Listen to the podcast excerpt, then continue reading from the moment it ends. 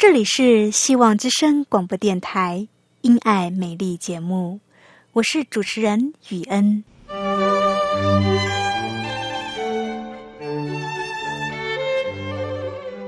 生命因爱美丽，握着一双小小的手，感受新生的喜悦，悸动着牵着另一半，让彼此的手构筑成一颗心。心中的爱，借着掌心的温度传递给你与我。张开手，去感受自己曾经或现在所拥有的。闭上眼，用心聆听自己生命周遭，你会发现，原来自己身边充满了爱。感受这一切，生命会因此而富足美丽。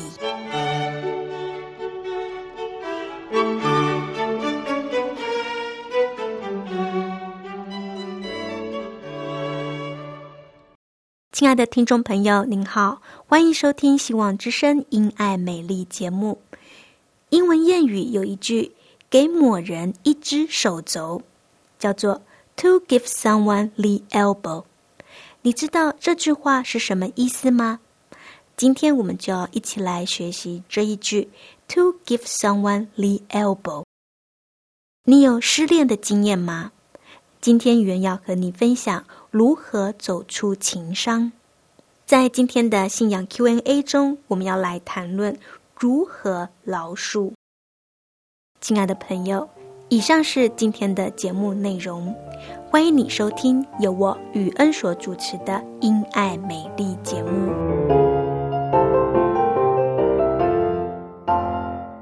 亲爱的听众朋友，您好，我是雨恩，你今天过得好吗？很高兴又到了我们一起来学习英文的时间。今天我们要来学习一句英文谚语：“To give someone the elbow。” To give someone the elbow。将这五个字分开来看：To give someone the elbow。To T O to give G I V E give。To give 就是给的意思。Someone, S O M E O N E, someone 是某人的意思。The, T H E, elbow, E L B O W, the elbow 就是手肘的意思。这句话是什么意思呢？To give 给 someone 某人 the elbow 手肘， 从字面上看来是给某人一个手肘，听起来怪怪的。什么是给某一个人一个手肘呢？这句 "to give someone the elbow" 到底是什么意思？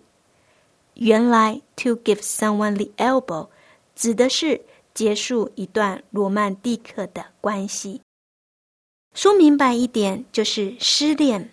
失去情人 ，to give someone the elbow，要怎么使用这一句谚语呢？让我们来造一个句子。He is very sad，他非常的难过。His girlfriend gave him the elbow last week，他很难过，因为他的女朋友跟他分手了。She gave him the elbow，他的女朋友跟他分手了。She gave him the elbow。 亲爱的朋友，to give someone the elbow 就先介绍到这里。你记起来了吗？To give someone the elbow 就是指某人跟某人分手的意思。今天我们学习英文就到这边，下一个单元我们要继续说关于结束感情的话题，不要走开哦。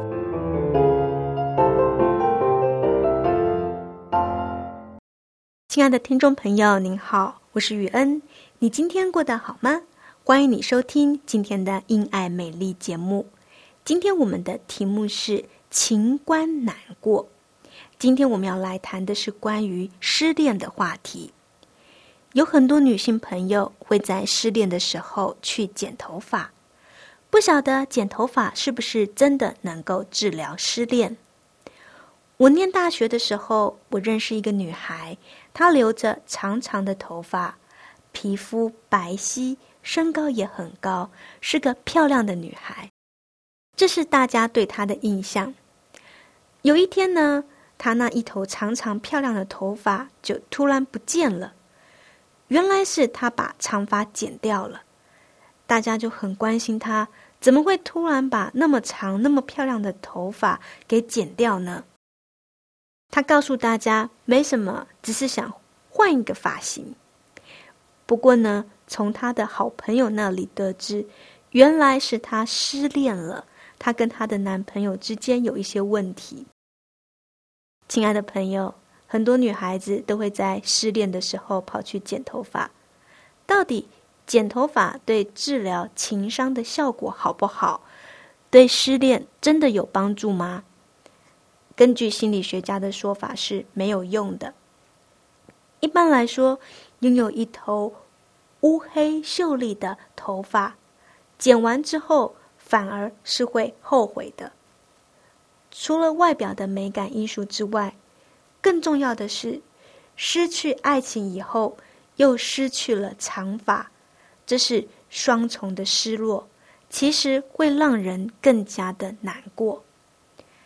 与情人分手，会想要去剪头发，是因为想要和过去的恋情一刀两断。然而，剪了头发，就真的能够剪断情丝吗？不晓得收音机旁边有没有女性朋友呢？你有没有因为失恋去剪头发的经验呢？剪了头发之后，感觉如何呢？亲爱的朋友，雨恩也是女性。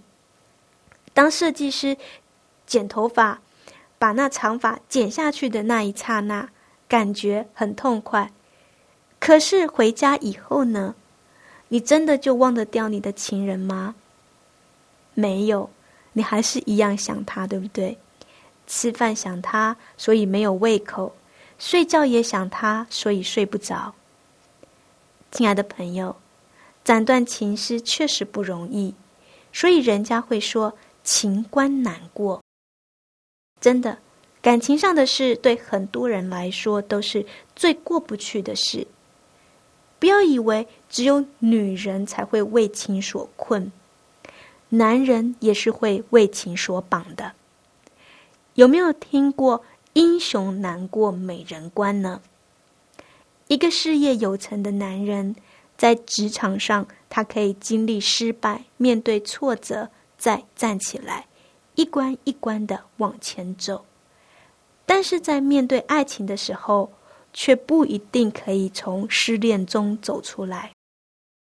情关如何过？很多人都会认为，情关是过不了的。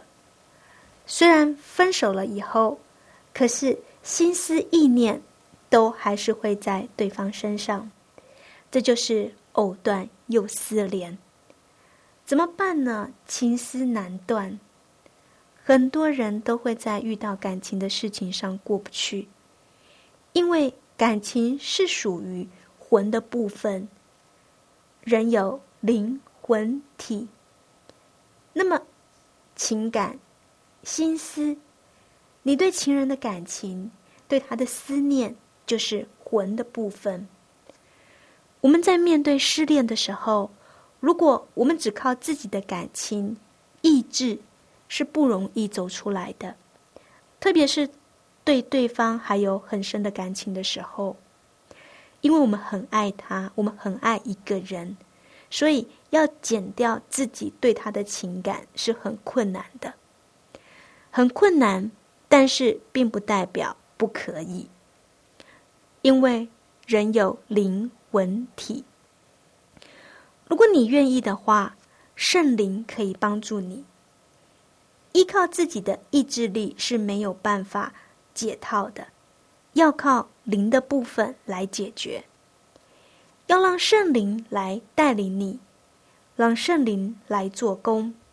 你是可以战胜情感的部分的，但是条件是，你自己要这个意愿，你自己也要想要斩断情丝，不想再被过去的感情困扰，圣灵才能够帮助你。因为人有自由意志，你必须自己做选择，你必须想要从这一段感情中释放出来，不要再继续当一个爱情的俘虏。当你自己想要的时候，圣灵才能够帮助你。如果你只是单纯的爱上了一个不应该爱的人，或是一个曾经爱过你，但是现在已经不爱你的人，那么你可以选择你要继续的让这一段感情来束缚你，或是你要放下这个人，你要让自己释放，你要寻找真正的幸福。如果你不想再当爱情的俘虏了。那么，求告圣灵，求靠主，圣灵可以帮助你。如果你爱上的人不是主内的弟兄，不是主内的姐妹，你们交往了一段日子，可是对方并没有要来认识上帝，你也感到是要分手的时候了，因为圣经上写的很清楚，信与不信不同负一二，那么。你可以选择是不是要让自己从这段感情里得到释放，再另寻找幸福。如果你的选择是要放弃这段感情，那么圣灵可以帮助你。爱情会让人迷失，因为几个世纪以来，爱情在文学中它的样貌一直是美丽的、高贵的。作家将爱情。塑造成高贵的、神圣的，所以很多人会在爱情里迷失，因为爱情很伟大，爱是人的天性，所以爱情是无罪的。然而，以信仰的角度来看，并不是这样。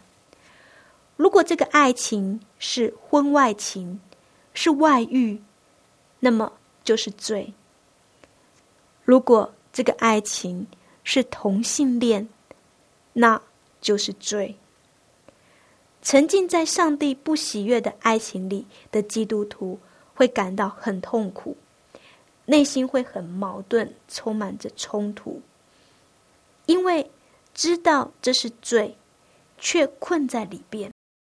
对于其他的罪，像是说谎啊、偷窃呀，我们知道这是罪，我们会去抵挡它。可是呢，面对爱情的时候，我们就不知道要去抵挡了。为什么呢？因为爱情不是罪吗？真心爱一个人怎么会是罪呢？所以陷入不伦恋的人会很痛苦，特别是基督徒。为什么基督徒会特别的痛苦呢？因为你是真心的爱这个人，你没有办法不爱他。爱不爱一个人？这又不是自己可以控制的，所以乍看之下，你爱这个人是出于你的天性，你没有罪。但是因为圣经的教条使你不能去爱他，所以看起来这好像是宗教的枷锁，使你失去了自由。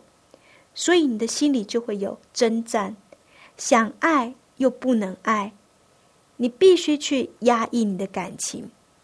然后呢，你就被这个爱情给困住了，给绑住了。这就很矛盾了。真理应该是要叫人得以自由，可是呢，你照着圣经上的话去做，停止婚外情，不去见外遇的对象，或是结束同性恋的关系，但是你的内心。却是不自由，因为你不能去做你想要去做的事，很矛盾。顺从上帝的话去做，怎么反而会被捆绑呢？这是不是很矛盾呢？你知道问题出在哪里吗？问题点出在于，因为你以为你只是爱上一个不应该爱的人。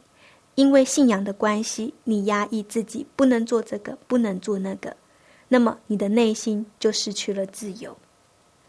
你失去自由，并不是因为宗教，不是宗教，不是信仰捆绑你，而是你被罪给捆绑了。不是信仰叫你失去自由，因为真理是叫人得以自由的。这个世界错误的价值观影响了我们，但是圣经上写的很清楚：婚外情是罪。同性恋是罪。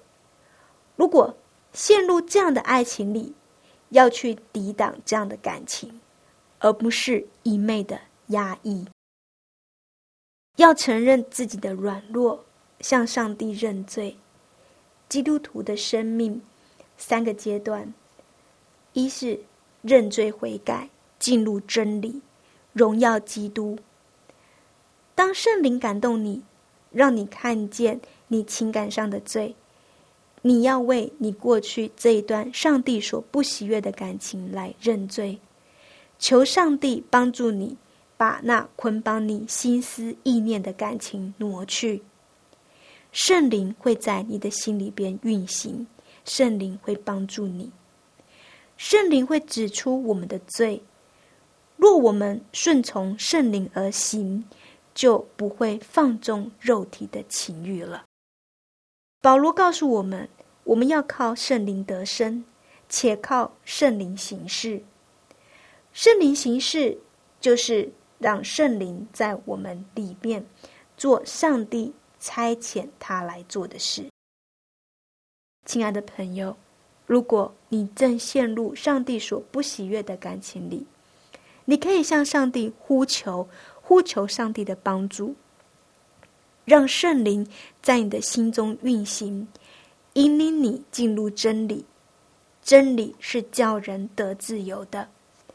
圣灵是保惠师，在希腊文里指的是永恒的帮助者、安慰者、教训者。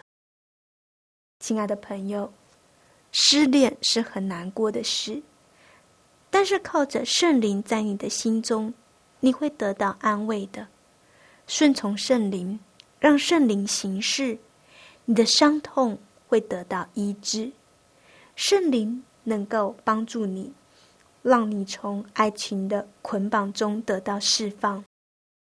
亲爱的朋友，在上帝里边，没有任何一种伤痛是过不去的，因为上帝是大有能力的，只要你愿意，他是可以医治你的。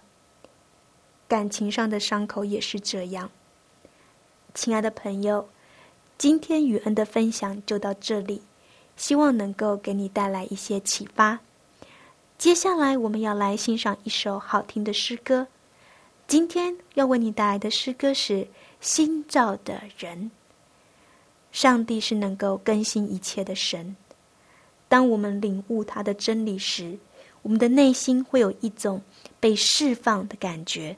我们会得到解脱的感觉，这就是内心真正的自由，好不好？现在就让我们一起来聆听这首诗歌《新造的人》。一切都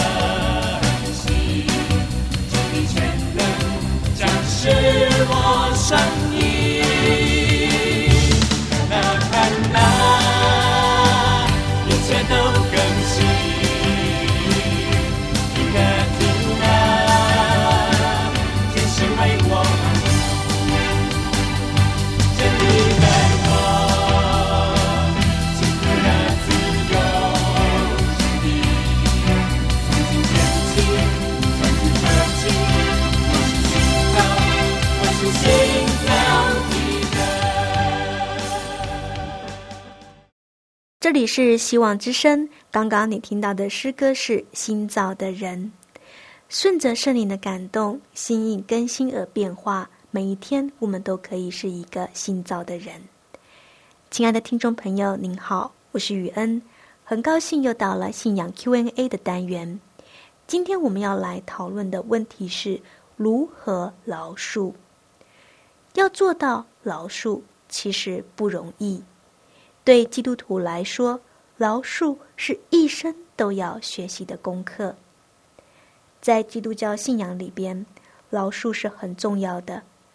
上帝非常看重这个饶恕，在很多的圣经章节里边都有谈到饶恕。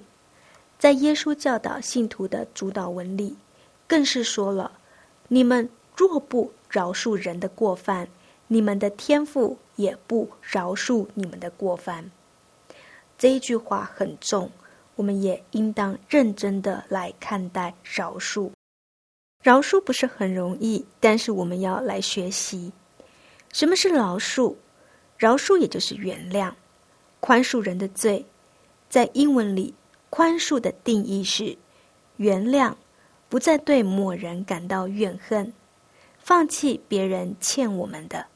或是得罪我们的，饶恕人之后的心理会是什么样的一个感觉呢？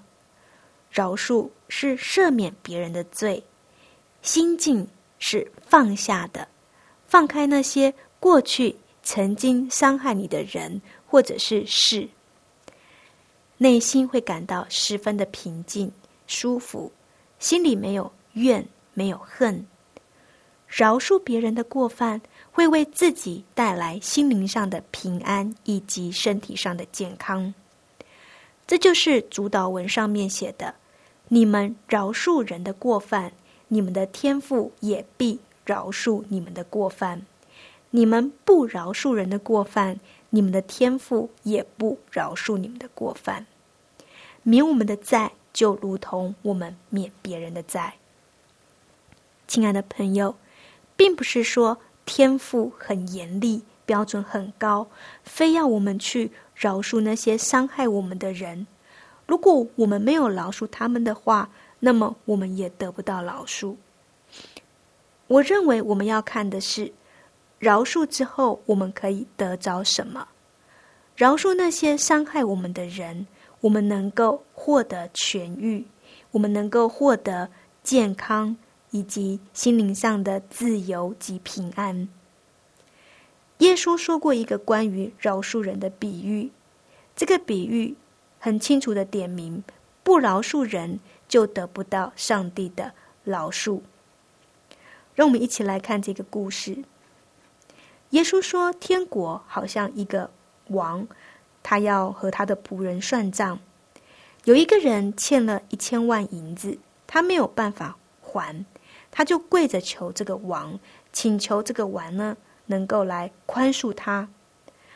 这个王看他很可怜，就同情他，就释放了他，免了他一切的债。王原谅了他，免了他的债，但是他并没有因为这样就同理心去原谅他的朋友。王释放了他之后，他出来了，遇到了他的朋友。他就跟这个欠他钱的朋友索这个钱，但是他的朋友没有钱可以还给他。这个人呢就不能以同理心来对待这个朋友，于是呢就把这个朋友给关进牢里了。后来王得知了，就很生气，就认为我原谅你了，免了你的债，你怎么能够不宽容别人呢？于是呢。也把他给抓起来，放在监里。亲爱的朋友，这个故事很简单，点明了不饶恕人的下场，就是把自己关在监牢里。亲爱的朋友，饶恕别人其实就是善待自己，一定要饶恕别人，自己的心灵才能够得到平静与平安。亲爱的朋友，今天的信仰 Q&A 就到这里，希望对你有帮助。这个单元开放给听众朋友来信，欢迎你写下你生活上遇到的信仰问题。来信的听众朋友可以获得一本《信仰实质与神同行》。欢迎你来信写上一个信仰问题，以及写上你想要索取这本《信仰实质与神同行》，寄过来，你就可以获得。来信请寄到香港九龙中央邮政信箱七一零三零号。香港九龙中央邮政信箱七一零三零号。你也可以写电子邮件给我。来信请传到 y u e n at v o h c 点 c n y u e n at v o h c 点 c n。欢迎你来信。非常谢谢你今天的收听，我们每周三、四、五七点到七点半空中再见。